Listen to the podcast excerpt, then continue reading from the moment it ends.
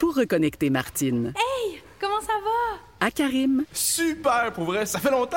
Et Karim, à la bibliothèque. Oups, excusez. Il y a la STM. La meilleure façon de se reconnecter.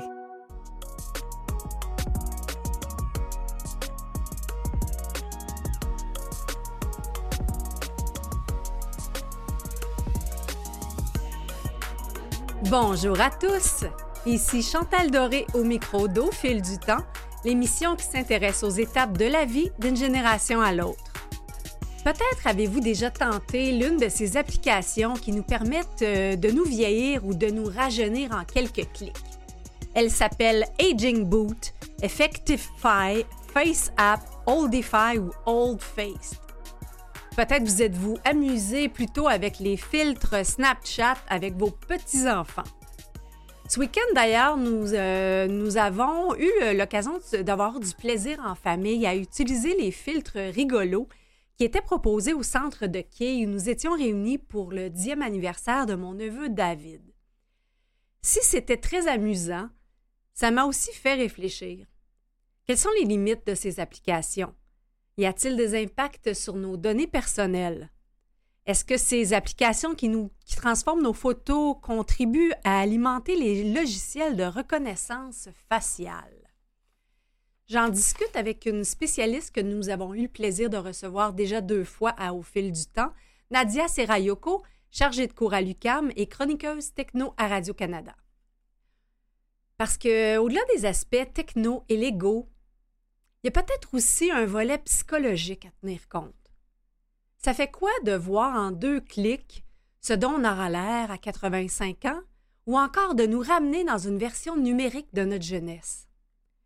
Personnellement, je trouve ça fascinant de voir comment certains petits-enfants sont des copies conformes de papy ou mamie lorsqu'on regarde des vraies photos de leur jeunesse. Ça témoigne que concrètement, j'ai l'impression qu'on appartient à une lignée de gens qui étaient là avant nous, ce qui peut s'avérer rassurant ou peut-être angoissant. De quoi quasiment en faire une crise existentielle. Ben, c'est d'ailleurs le sujet de notre deuxième bloc pour cette 87e émission d'Au fil du temps. Est-ce que tout le monde en fait une crise existentielle un jour ou l'autre? Et si oui, est-ce qu'il y a des moments propices aux crises existentielles? L'adolescence, le mi-temps de la vie ou lorsqu'on est à l'hiver de notre vie? Ou comme le chante euh, Michel Rivard, euh, lorsqu'on est près du beau grand jamais vu? J'en discute avec le coach, formateur et conférencier Stéphane Cordier, dont le livre en préparation s'appelle Tu n'es pas seul. Parlant de Michel Rivard, sa chanson Photo dans ma tête m'accompagne depuis quelques années. Je suis le seul qui puisse la voir. Comme je n'avais pas mon appareil, je l'ai prise en clignant de l'œil, ça fait pareil. Et je l'ai mise en ma mémoire, je t'aime comme tu étais. Je t'aime comme tu es là. Je t'aime comme tu seras toujours. On écoute Photo.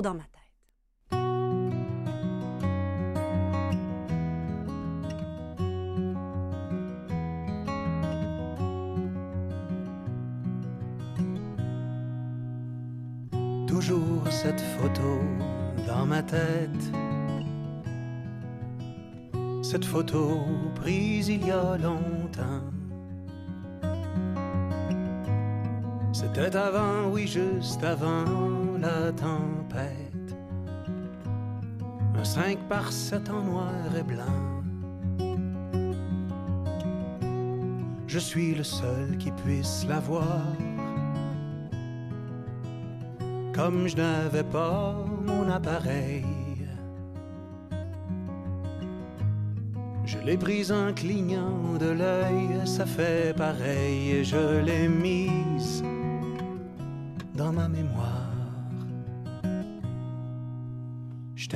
comme t'étais, je t'aime comme tu es là, je t'aime comme tu seras toujours. Je t'aime comme t'étais, je t'aime comme tu es là, je t'aime comme tu seras toujours.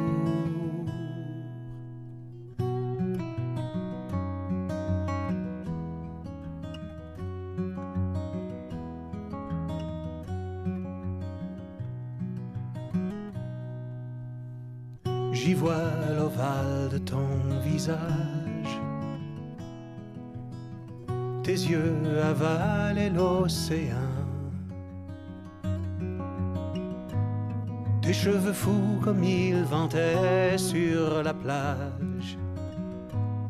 De gros nuages à l'arrière-plan.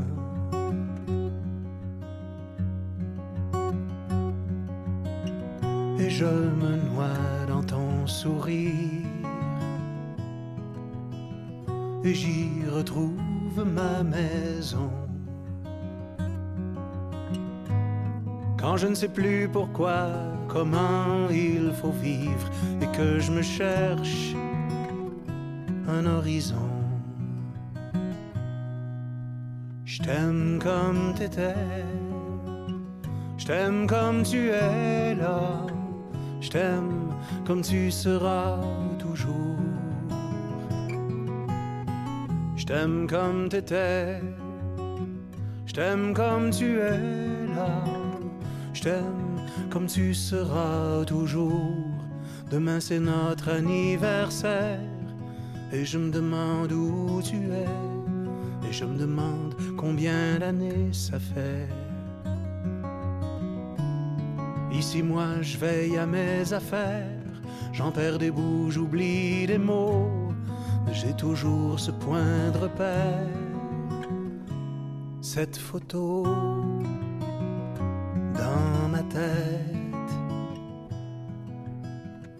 de ton visage en noir et blanc.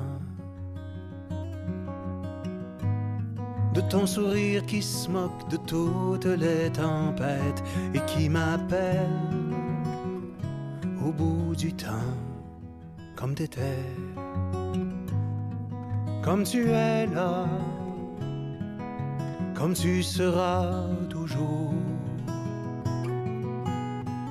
T'aime comme t'étais, je t'aime comme tu es là, je t'aime comme tu seras toujours.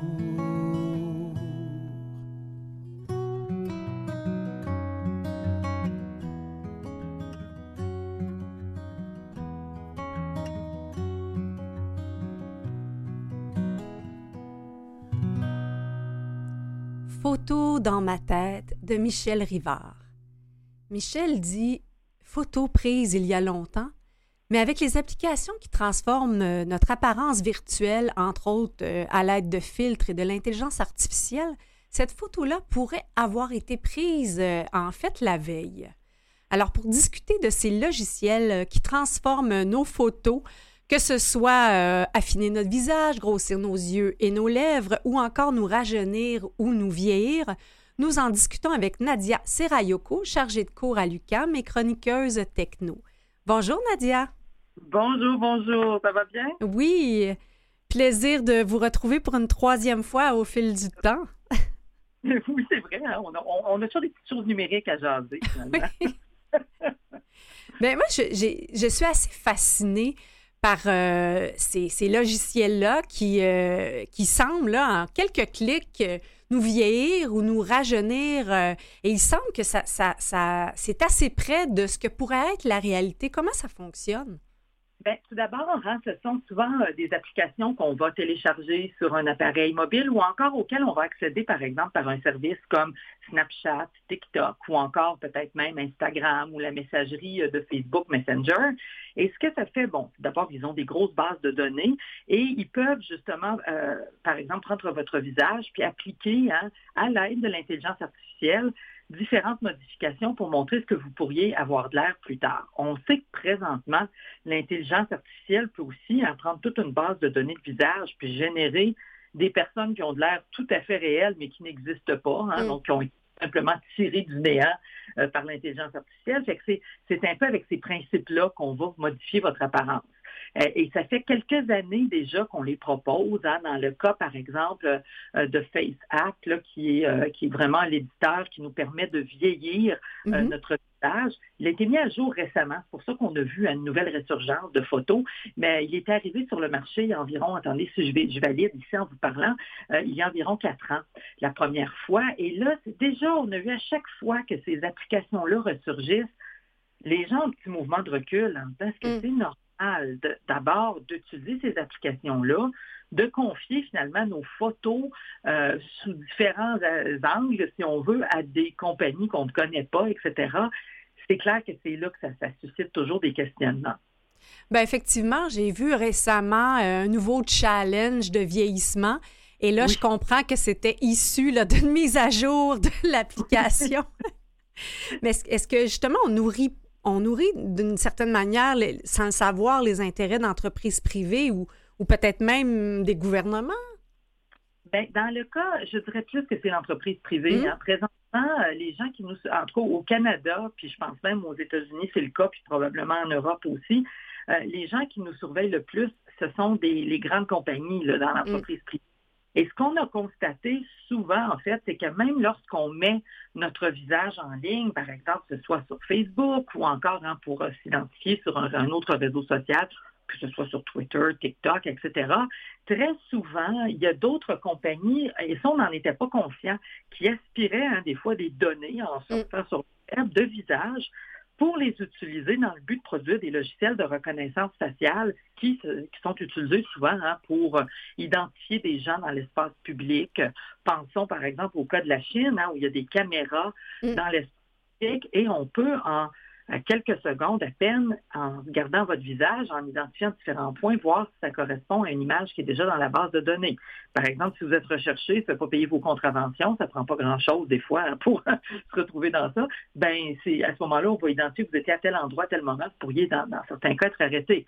On en avait parlé, même, vous vous rappellerez ici avec Clearview AI, il y a juste, juste avant la pandémie, je ne me trompe pas, en 2020, on avait parlé hein, que les autorités, justement, puissent se doter de ce type de logiciel-là. Et ça avait été, je dirais, vraiment férocement contesté par, entre autres, le commissaire à la vie privée, puis d'autres organisations qui disaient, wow, wow, wow, là, vous ne commencerez pas à scanner, si on veut, hein, littéralement balayer les visages de tout le monde dans l'espace public au cas où il y aurait une personne qui passe, à la, par exemple, à la place Émilie-Gamelin à Montréal, on puisse se dire, ah, tiens, il y a des contraventions impayées, vite, allons arrêter cette personne. On trouvait que c'est une trop, c'est une trop grande intrusion dans notre vie privée.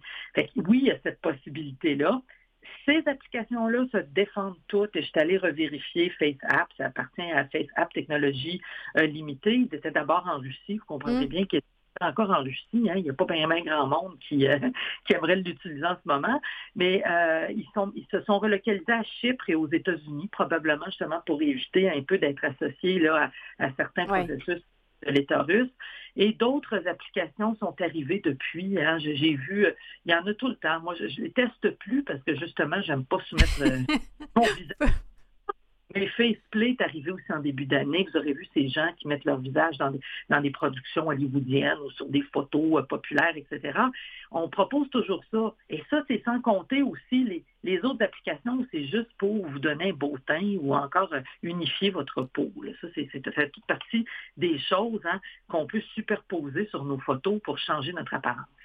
Ben, J'écoutais euh, récemment une, une série euh, policière euh, autour du FBI sur Netflix et ils utilisent abondamment la reconnaissance faciale justement pour, pour retrouver des suspects. Donc, d'une certaine manière, on peut se dire, ben tant mieux si ça peut aider à localiser des gens plus rapidement, mais c'est ça, il y a deux côtés à tout ça, jusqu'où, euh, à quel moment ça peut être utile, puis à quel moment ça entraîne vraiment une dérive. Ça a déjà entraîné des dérives. euh, Parce qu'il y a eu des cas, puis on a fait beaucoup de cas avec euh, l'intelligence artificielle, la reconnaissance faciale, et on a vu des cas, je- vraiment d'abord on s'aperçoit qu'il y a des failles dans ça, c'est pas parfait. Euh, par exemple, très souvent, euh, les gens qui développent la technologie et la testent sur eux-mêmes sont majoritairement des hommes blancs de 40-45 ans. Ah oui. Fait que- oui, fait que là, vous vous apercevez que, oups, il manque un très grand spectre hein, de possibilités dans la société, de couleurs de peau, de, de genre, etc.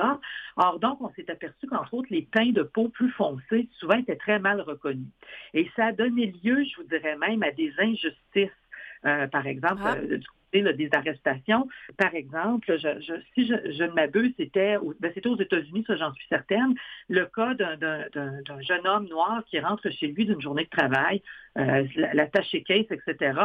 On, on- on l'attend littéralement, on lui saute dessus, on l'arrête. Là, lui, il, il est dans un... Mm. Il n'est absolument pas dans, dans un quartier euh, qui, se prête à ça, il ne comprend pas trop ce qu'il a fait. On l'amène en prison immédiatement. Et en prison, les gardes de prison même se disent, ben, écoutez, on me semble qu'il ressemble pas tellement à celui à la mm. Qu'on nous avait soumise. Et là, tout ça continue. On s'aperçoit que comment est-ce qu'on l'a identifié? On a pris les photos de, euh, de, permis de conduire des gens de l'État qui étaient susceptibles de se trouver dans la zone où avait eu, lieu le crime et on les a fait rouler avec l'intelligence artificielle. L'intelligence artificielle, qu'elle va faire souvent dans ce temps-là, elle va faire des propositions, hein, va proposer des solutions. Donc, probablement, l'IA a probablement retourné deux ou trois résultats d'hommes euh, présumément noirs qui étaient probablement à peu près dans la tranche d'âge qu'on présumait être celle du, criminel. Mais aucune de ces trois photos-là n'était la bonne. Eux, ils ont donc dit, ah, tiens, ça doit être. Euh, et là, je dis trois, comprenez, je spécule. Parce qu'on mm-hmm. les résultats, on a identifié le suspect. Et là, à partir de ça, on est allé l'arrêter. C'était pas lui. Euh, il n'y avait absolument pas, et il y avait plein de traits physiques qui étaient discordants entre la photo euh, prise sur les lieux du crime et le, permis de conduire qui, a servi à identifier cet homme-là. Mais l'IA n'est pas parfaite. Mm-hmm. Probablement parce qu'il y avait probablement des reflets sur le visage, etc. Euh, la personne avait un teint de peau plus foncé ben, on n'a pas du tout identifié la bonne personne avec les bons points de reconnaissance. Fait que ça a mené à l'arrestation euh, d'un pauvre monsieur qui n'avait absolument rien à voir avec cette histoire-là. Et on, est en, on en est encore là. C'est pour ça que souvent, vous remarquerez qu'on s'oppose à ça, parce que s'il n'y a pas un jugement au bout humain, hein, par exemple, quand je vous dis, on, on leur a probablement proposé des photos, il y aurait probablement eu lieu à ce moment-là de se dire, ben peut-être que notre suspect n'a pas de permis de conduire, fait que si les trois photos ne lui ressemblent pas, peut-être que c'est pas lui. Mm-hmm. Hein. Peut-être que c'est aucun de ces trois-là, puis il faut recommencer notre recherche ailleurs. Euh, mais dans ce cas-ci, on voulait tellement trouver la personne et il y a le risque aussi. Et quel beau risque, hein, c'est, le cas de dire que les personnes qui opèrent ces, ces applications d'intelligence artificielle-là destinées à reconnaître des suspects ne, comprennent pas ce risque-là, puis se disent, mm-hmm. ben, propose cette photo-là, c'est parce qu'il doit avoir raison. Mais si on était dans un laboratoire avec des, gens qui travaillent en IA, ils nous diraient, ben, ils vous proposent peut-être juste ce qui est le plus proche. Hein, c'est vraiment la bonne personne. Fait qu'il y a tous ces risques-là qui ne sont pas encore calculés. On met des outils, je dirais, très puissants de biométrie, hein, de reconnaissance de facteurs biométriques qui ne qui ne sont pas encore tout à fait compris et surtout qu'il ne faut pas laisser agir seul. Quand on parle avec des, avec des gens qui développent de l'IA, puis vous savez, au cours de, mes, quelques aventures dans le domaine, genre j'interviewe des gens là-dessus, tout ça, puis ils nous disent toujours, ben, il faut appliquer un jugement au bout. Quand, par exemple, on, fait on, calcule la gestion de risque dans une banque, on ne prend pas juste la seule solution. S'il y a trois solutions, on ne dit pas, ben, tiens, euh, euh, quasi casa, puis on en choisit une. On regarde celle qui nous paraît la plus probable, puis on fait quelques vérifications, puis on part avec ça. Donc, on a économisé du temps de calcul, du temps de parce que, euh, les hypothèses se, vérifient. Mais là, quand, on, on pense que la machine a nécessairement raison, ben c'est là qu'on peut se tromper gravement. On n'applique plus un jugement. Hein, Effectivement, on, perd de notre jugement euh, personnel. Nadia, avant d'aller euh, en musique, juste une petite curiosité, parce que dans l'émission euh, que j'écoute qui s'appelle Blind Spot, il y a deux personnages qui, disent tricher le logiciel de reconnaissance faciale en s'habillant dans le sexe opposé. Ils disent que le, logiciel sont, sont, justement moins sensibles à la notion de genre. Est-ce que ça se peut? Ben, ça ne m'étonne pas. Revenons-en à notre travailleur typique de la Silicon Valley. Mm-hmm. Hein? Ben, c'est, vous avez un homme cisgenre de 40-45 ans, ou mettons 35 à 45, euh, idéalement euh, blanc, ben, euh, probablement qu'il y a peut-être bien des calculs sur l'identité de genre, sur les types de modifications corporelles qu'on peut se faire qu'ils n'ont pas pris en compte. Mm-hmm.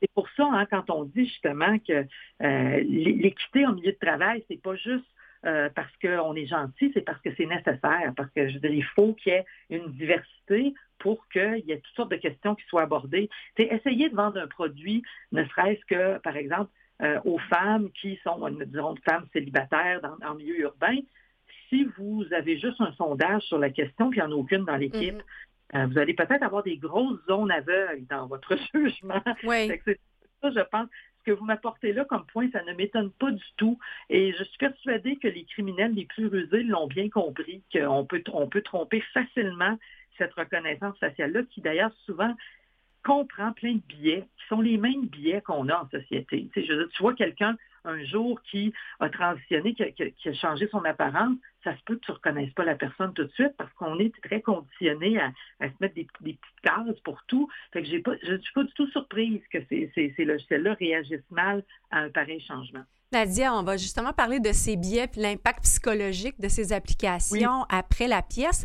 C'est une nouveauté euh, ces temps-ci, ça s'appelle cliché. Donc, ça va avec notre terme de photo et de, de cliché. C'est de Joyce Jonathan. On se retrouve tout de suite après. D'accord.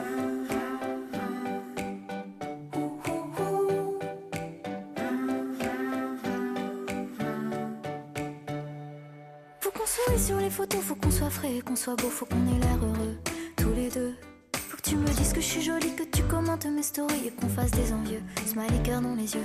C'est notre histoire, mais plus vraiment, y a pas de filtre avec les gens, infime intimité, sans intérêt. Pour vivre heureux, vivons cliché et surtout pas caché.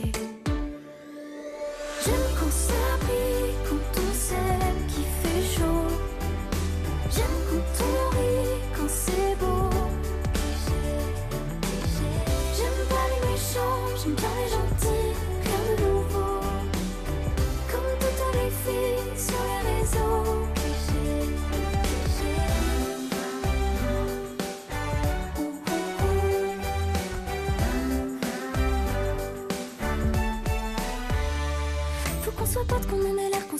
mais par derrière qu'on soit bien harmonieux, tous les deux.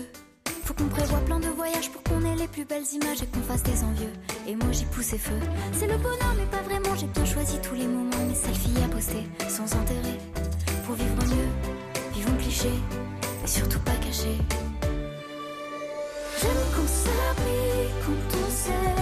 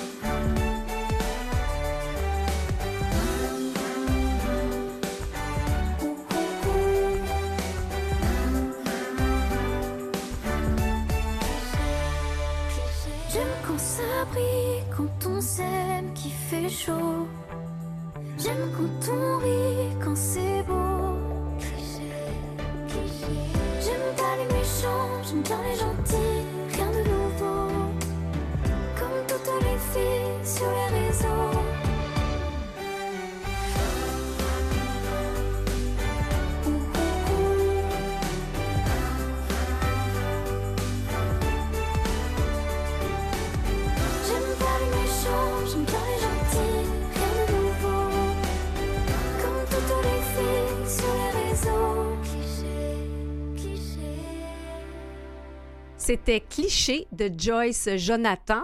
On parlait justement des clichés dans les clichés, les différents biais avec euh, Nadia Serayoko, chargée de cours à l'UCAM et chroniqueuse euh, techno.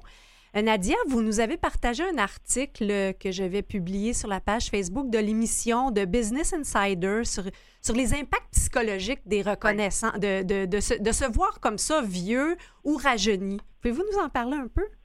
Oui, ben en fait, c'est parce que euh, on se demandait s'il y avait vraiment des dangers. Et récemment, on s'aperçoit de plus en plus qu'effectivement, ça a un impact. Le fait de se voir plus vieux, euh, ça, peut, ça peut avoir un impact positif pour certains, mais on s'aperçoit que souvent les gens vont faire les deux, les deux côtés. Hein, vont se voir se voir plus vieux, vont vouloir se voir ensuite plus jeunes et ensuite vont commencer à avoir un peu d'inquiétude par rapport à leur apparence. Est-ce que mm. je trop vite? Est-ce que je dois changer ceci et cela?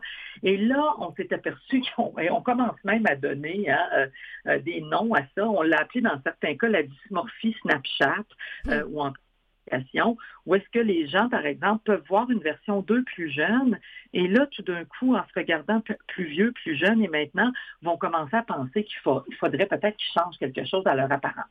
Et là, c'est là qu'on se retrouve avec sur Instagram en ce moment, qui est vraiment un autre endroit, hein, par exemple, où TikTok, Instagram sont vraiment des, lieux où on retrouve beaucoup de gens de 14-24 ans et qui vont avoir tendance à utiliser des filtres pour se donner une apparence différente.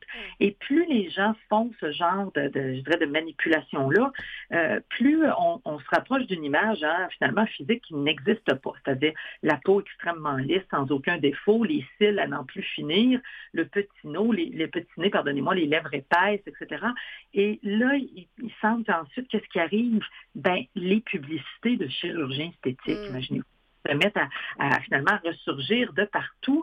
Et là, ben, ça, ça agit beaucoup. on s'aperçoit sur le moral, entre autres, des adolescents et adolescentes, parce que je voudrais bien vous dire, hein, adolescentes, mais c'est adolescents et adolescentes de plus en plus, parce que vous remarquerez que les jeunes hommes, les ados, eux mm. aussi, des filtres maintenant pour aller chercher des standards de beauté qu'ils considèrent hein, euh, être ceux là, de leur génération ou de, leur groupe d'amis, etc.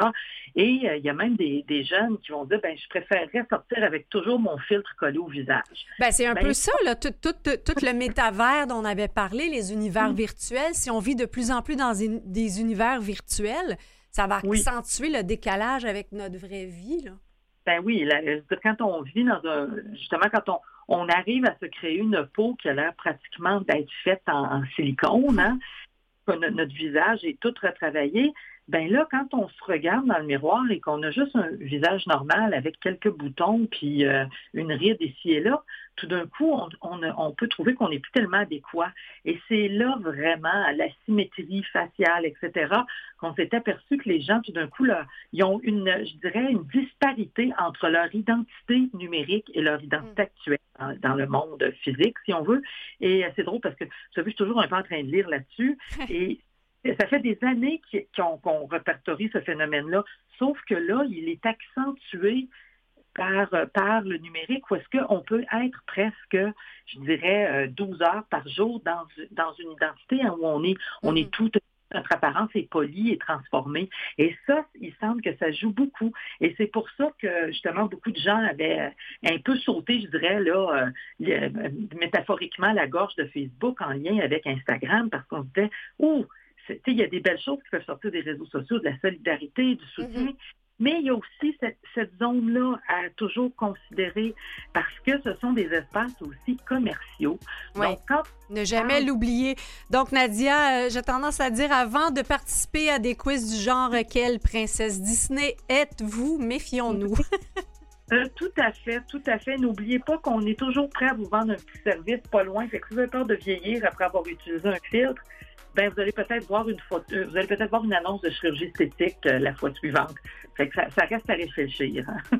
Merci de nous euh, d'avoir contribué à nos réflexions. On mettra les articles que vous nous avez suggérés sur la page Facebook pour parler de l'univers qu'on décrit. Donc, merci Nadia Serayoko. À la, à la prochaine. Au revoir. Après la pause, on parle de crise existentielle.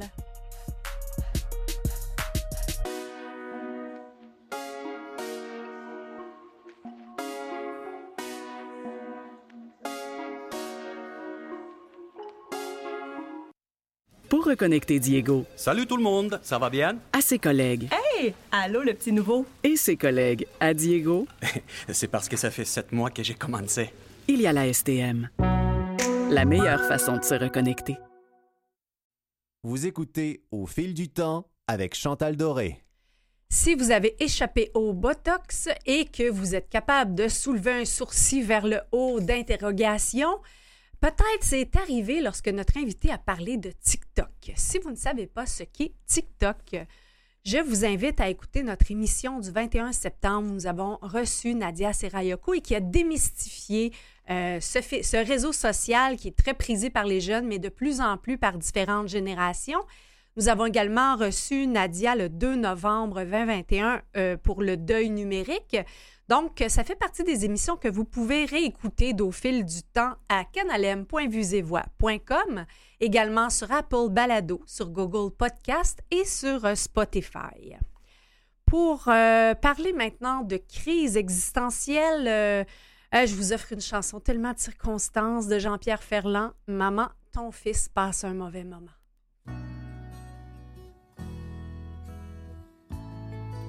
trop réfléchi. Je n'ai plus d'esprit.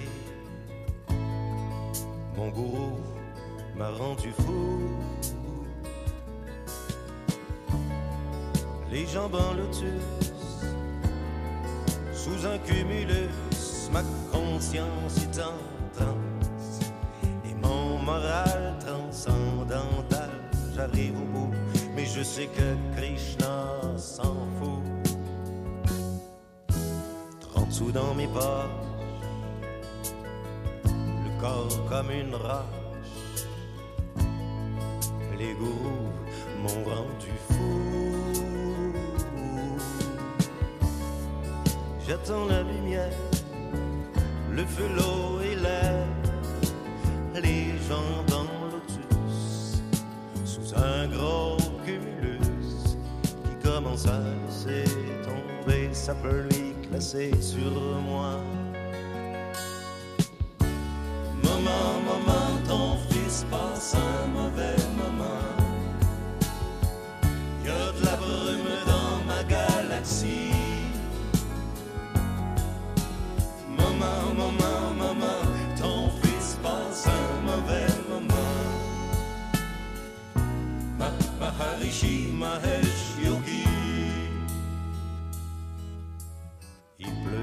Mon lit. Mon rêve est fini.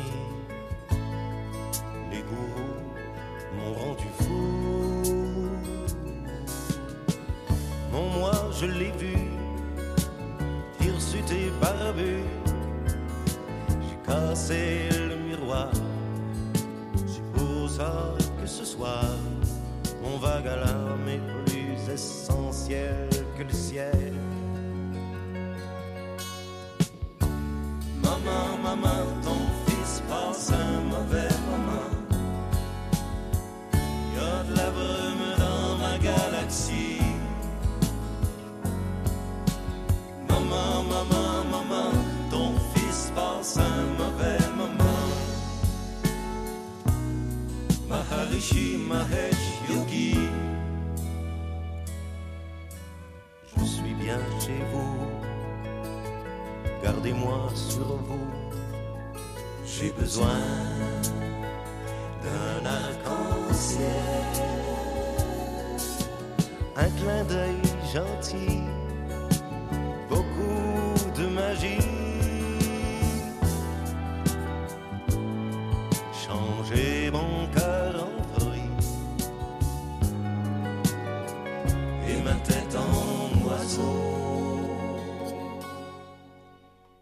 Maman, ton fils passe un mauvais moment de Jean-Pierre Ferland. Pour parler des crises existentielles, je reçois maintenant Stéphane Cordier, coach, formateur et conférencier, auteur d'un livre à venir dont le titre est Tu n'es pas seul. Bonjour Stéphane. Bonjour Chantal. Bonjour à tous et à toutes. Et Stéphane, d'abord, une, une crise existentielle, co- comment on définit ça par rapport à, par rapport à un petit vague à l'âme? Je dirais qu'une une crise existentielle, c'est quand on, on, on constate que nos attentes, nos exigences par rapport à la, à la vie euh, sont confrontées euh, à la réalité. Tu sais, on se raconte, on se raconte beaucoup d'histoires. hein. Ouais, tu dis Et, ça dans et ton on se raconte l'histoire du bonheur, l'histoire du malheur. Par exemple, je, je me raconte que j'ai besoin d'être directeur à 35 ans. C'est mon histoire du bonheur. Alors je vais être dans le bonheur si je suis directeur à 35 ans. Ou je me raconte que je dois être à la retraite à 45 ans. Et je me raconte donc l'histoire du bonheur si je suis à la retraite. Et si je ne suis pas à la retraite, c'est mon histoire du malheur. Par exemple, ce matin, je passe devant une, une bijouterie et je vois une magnifique montre. Mm. Et là, je me raconte une histoire sur la montre. Je me dis, oh, je serais tellement, j'aurais l'air tellement important avec cette montre, où les gens me considéreront comme quelqu'un d'important, etc. Donc je me raconte une histoire, et après je me dis, si je veux être heureux, il me faudrait cette montre-là. Et si je ne l'ai pas, je vais être malheureux. Donc tout ça, ce sont des histoires qu'on se raconte et on fait ça en permanence. Mm. Mais lorsqu'on est confronté à la réalité et que euh, nos histoires ne peuvent pas se, se réaliser, soit parce qu'on n'a plus assez de temps dans notre vie, ça peut être ça, soit parce qu'on peut tout simplement pas, la, la- la crise commence à être présente, la souffrance monte, parce qu'on est, en état de rési- on est en état de résistance Mm. par rapport à ça, et cette souffrance fait qu'à un moment donné, on perd pied, on perd, on perd le contrôle, et c'est une crise existentielle, on perd le sens à toute chose.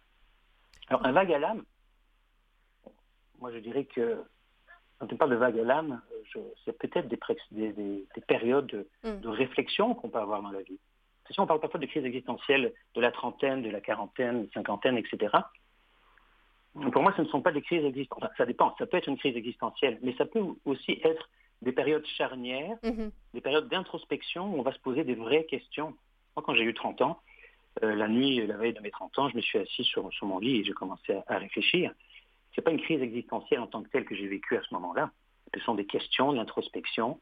Je vois que la vie avance et qu'un jour, elle va se terminer. Donc pour mm. moi, c'est très différent. Dans la crise existentielle, il y a, vraiment une perte de, contrôle. Euh, on perd pied et c'est ça qui permet à la crise existentielle d'être transformatrice.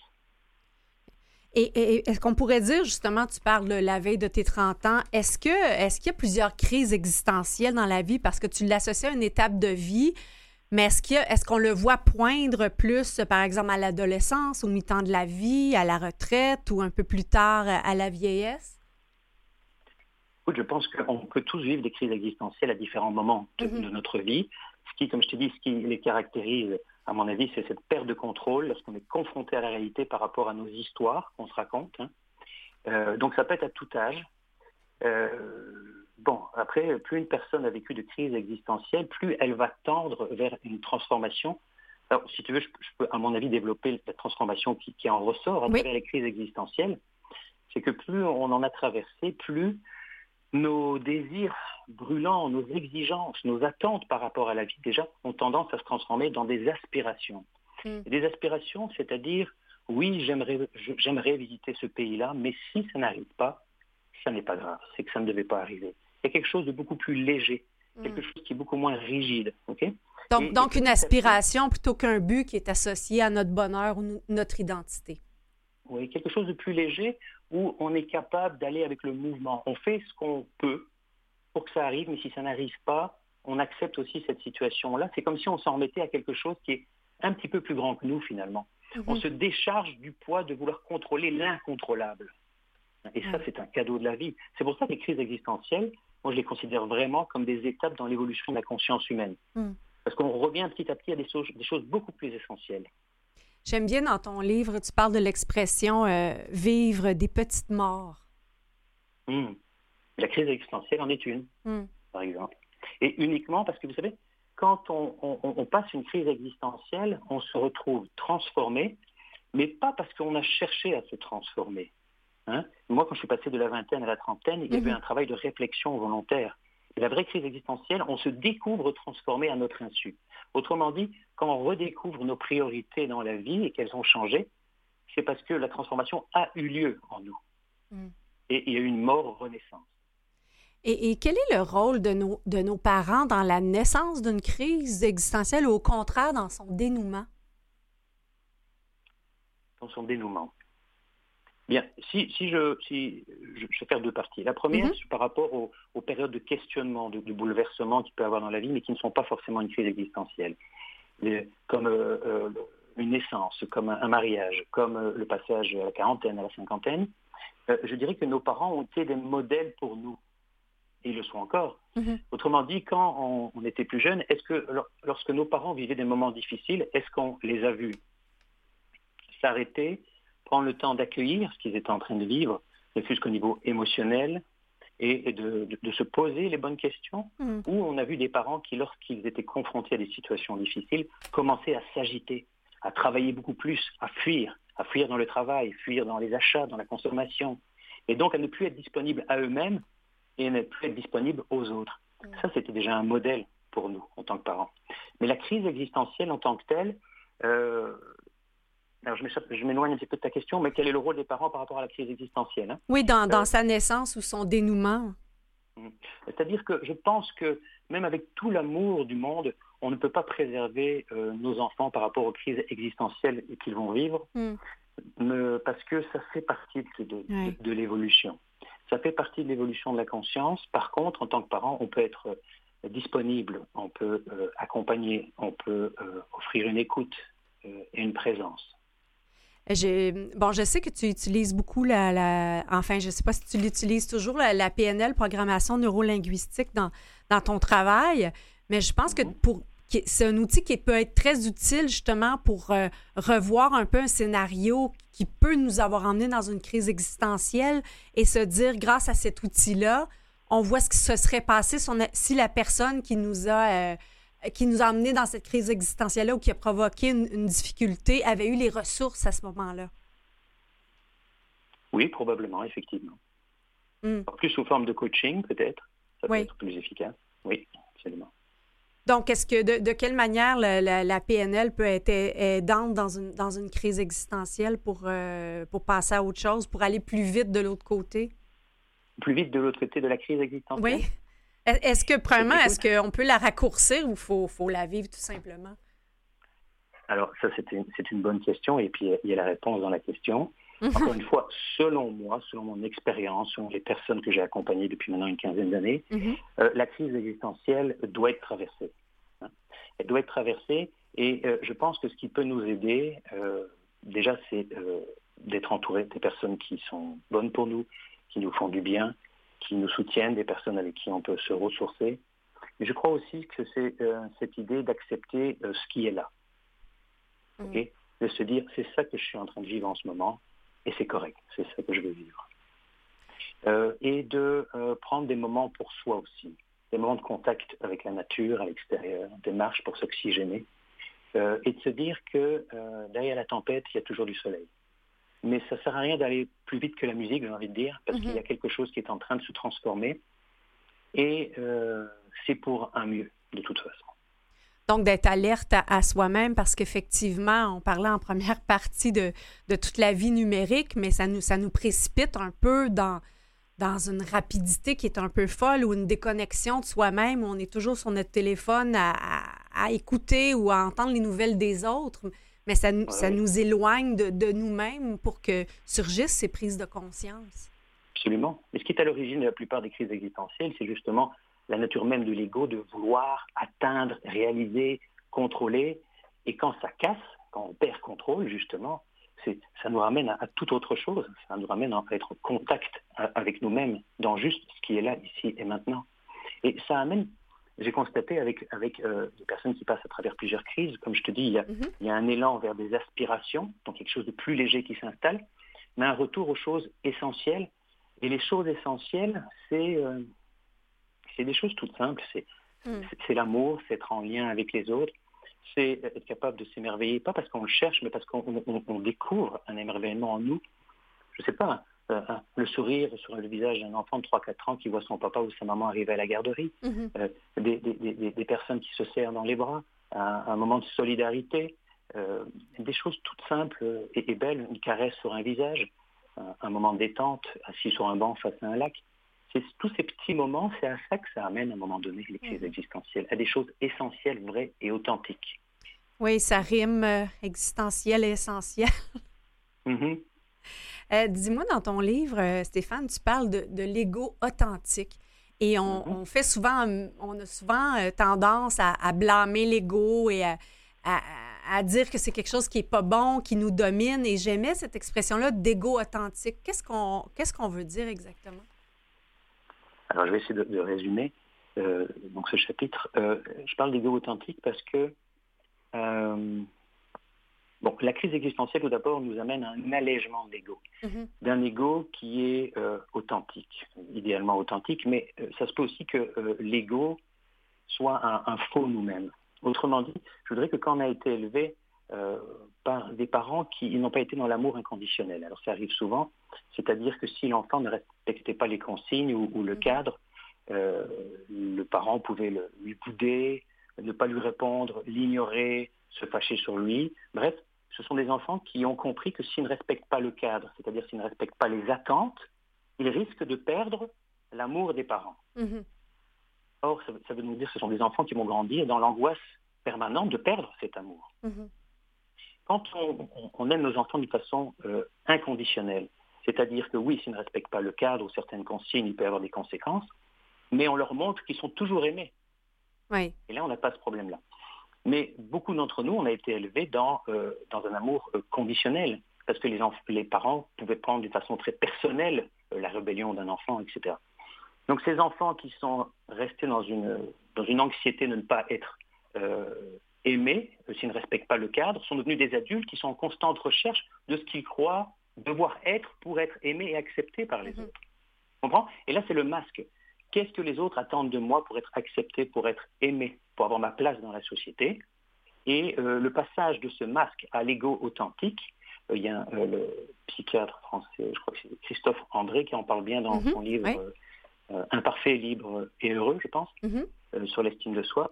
Il y a une période de désintoxication, c'est-à-dire de, de- de- de passer de cette recherche dans le regard de l'autre à ce que je dois être pour être aimé à qui je suis moi à travers mes besoins, mes besoins à moi. Et ce que je dis, c'est que euh, la, voie des plaisirs sensoriels est très importante, de faire des choses pour soi. Euh, par exemple, se préparer un repas euh, tranquillement, juste pour soi, en sachant qu'on le fait pour soi. Prendre un moment de détente, se faire couler un bain, un bain, mettre des bougies, peu importe. Quelque chose qu'on fait pour soi, pour s'envoyer régulièrement des messages, tu es important, je t'aime. Et petit à petit, qui fait vraiment du sens pour nous va émerger, cet égo authentique va émerger d'autant plus facilement. Je ne sais pas si j'ai été clair. Oui. Stéphane, en, en terminant, il nous reste une petite minute. Euh, euh, tu parles de se raconter des histoires, mais il y en a une dont tu parles, le théorème des singes, et que j'ai déjà moi-même utilisé en conférence pour parler de la culture euh, organisationnelle. Mais si tu peux nous la raconter en, en terminant cette histoire des singes, on, on va, on, on va boucler notre, notre entrevue avec ça. Alors, c'est à quelle page? Parce que je ne la connais pas par cœur. Donc, donc, les, les singes qui, qui se font euh, arroser par de l'eau glacée et qui apprennent à travers ça? Oui, c'est ça.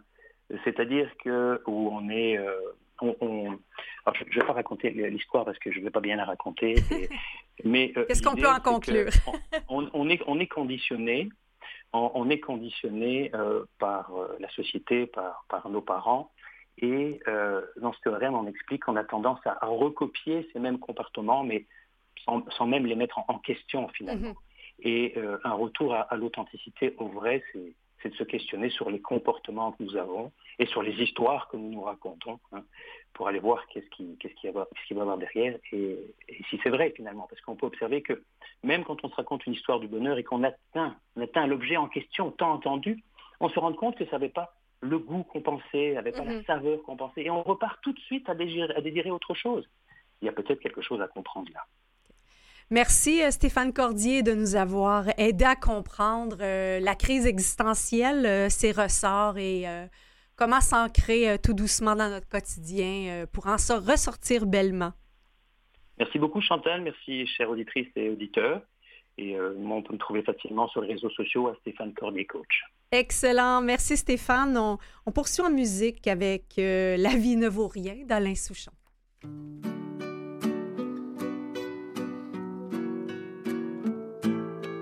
Il a tourné sa vie dans tous les sens pour savoir si ça avait un sens, l'existence.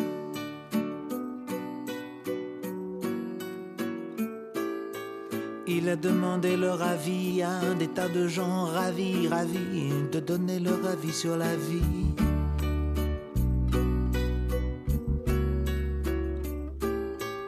Il a traversé les vapeurs des derviches tourneurs, des hachiches fumeurs,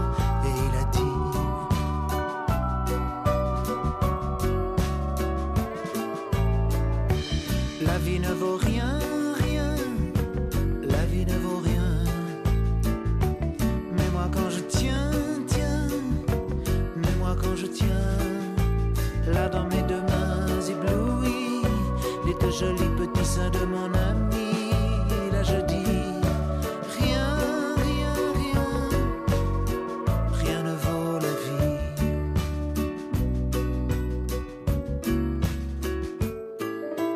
Il a vu l'espace qui passe entre la jet set, les faces, les palaces et puis les techniciens de surface.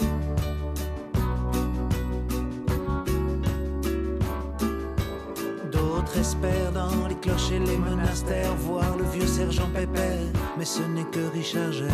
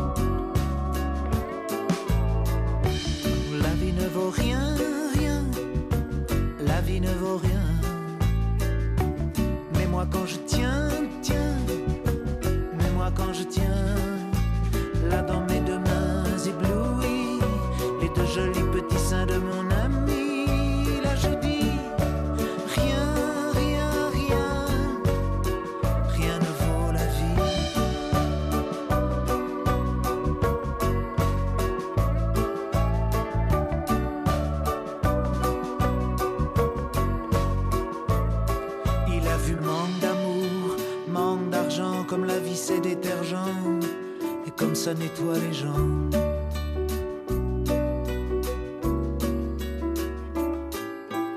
Il a joué jeux interdits pour des amis la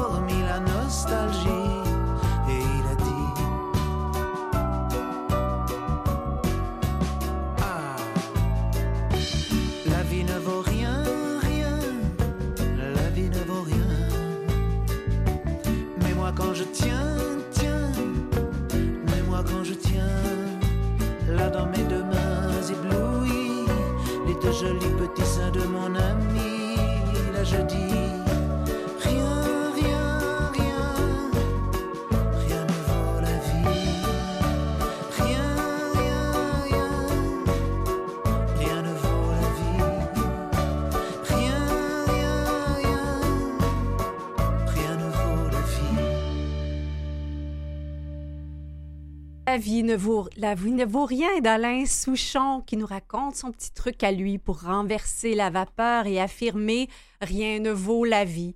Alors, je vous souhaite euh, des petits trucs pour euh, changer les choses et amener une autre perspective. Ben tiens, on n'est pas allé au bout de l'histoire des petits singes avec Stéphane Cordier, donc euh, je vous la raconte. Ce sont euh, des petits singes qui sont réunis dans une pièce et il y a une échelle euh, et au bout de l'échelle, il y a une banane. Et il y a un sien, un singe, un singe qui se précipite pour aller chercher la banane et tout à coup, les gicleurs partent et il y a une pluie d'eau glacée qui s'abat sur tous les petits singes. Évidemment, ce n'est pas confortable et on s'aperçoit que euh, de, on, fait entrer un nouveau singe qui cherche évidemment lui aussi à aller vers la banane. Encore une fois, les gicleurs partent et on, on s'amuse comme ça à remplacer les singes jusqu'à temps que dans la pièce, il n'y ait plus aucun singe qui ait vécu la pluie glaciale, mais tous ont compris que aller chercher la banane égale une punition. Donc, c'est un peu comme ça qu'on en finit par euh, euh, finalement euh, accepter certaines choses qu'on n'a pas vraiment testées nous-mêmes. Euh, Donc, ça vaut la peine peut-être des fois d'avoir une autre perspective sur les choses. Et tiens, cette chanson-là nous amène une perspective de comparer la vie à une table de ping-pong. Et c'est le groupe Stella avec 3 T. La vie est une table de ping-pong.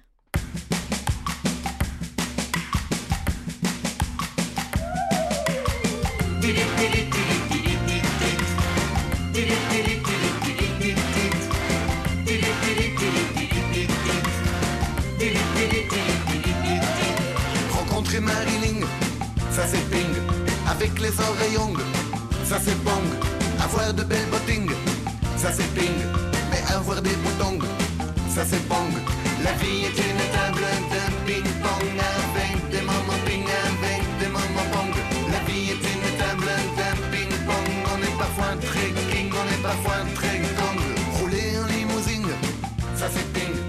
Coincé dans les bouchons, ça c'est bang. Manger des vitamines, ça c'est ping. Mais tomber dans les pongs, ça c'est pong. La vie est une table de ping-pong avec des moments ping, avec des moments pong. La vie est une table de ping-pong. On est parfois très on est parfois très kong. Plonger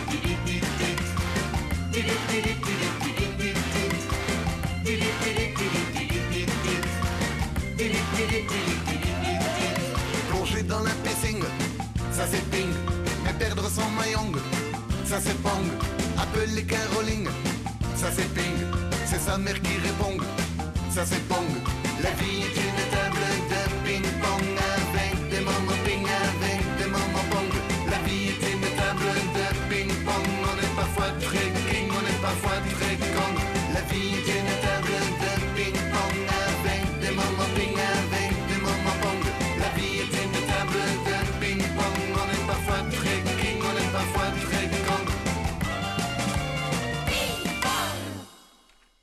C'était La vie est une table de ping-pong de Stella. Et euh, je vous parlais de renverser la vapeur, euh, mais décidément, moi, c'est renverser les lettres que j'ai fait. Le groupe Stella, c'est S-T-E-L-L-A, donc 3, 2 T, Deux T. Eh, finalement, à taper Stella, euh, ça vous intéresse. La vie est une table de ping-pong et vous allez euh, le trouver. Je m'excuse pour euh, ce verre d'oreille qui vous accompagnera peut-être quelques jours. Et c'est ainsi que se termine notre 87e émission. merci à Nadia Serayoko, chargée de cours à l'UQAM et chroniqueuse techno à Radio-Canada et à Au fil du temps. Si vous voulez réécouter des épisodes dans lesquels elle a participé, c'est donc le 21 septembre sur, sur, TikTok et le deuil numérique le 2 novembre. Merci à Stéphane Cordier qu'on peut aisément euh, trouver sur Internet. Donc Stéphane Cordier, euh, coach, conférencier et formateur. Merci à notre équipe, euh, Maurice Bolduc en régie, Catherine Bourderon à la recherche, Jean-Sébastien Laliberté, chef de diffusion. La semaine prochaine, on parle des personnalités avec Francky Bernèche, professeur de psychologie et auteur du livre À qui ai-je affaire, et Émilie Dallaire, directrice générale de la Maison des grands-parents de Trois-Rivières. Alors, chers auditeurs, vraiment cette semaine, hein, je vous souhaite une semaine avec plein de moments ping et pas beaucoup de moments pong. Portez-vous bien. À bientôt.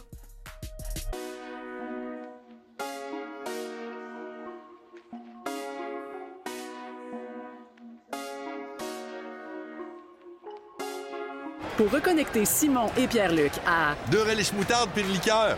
Et surtout à ça. Voyons, j'ai plus de voix. Il y a la STM. La meilleure façon de se reconnecter.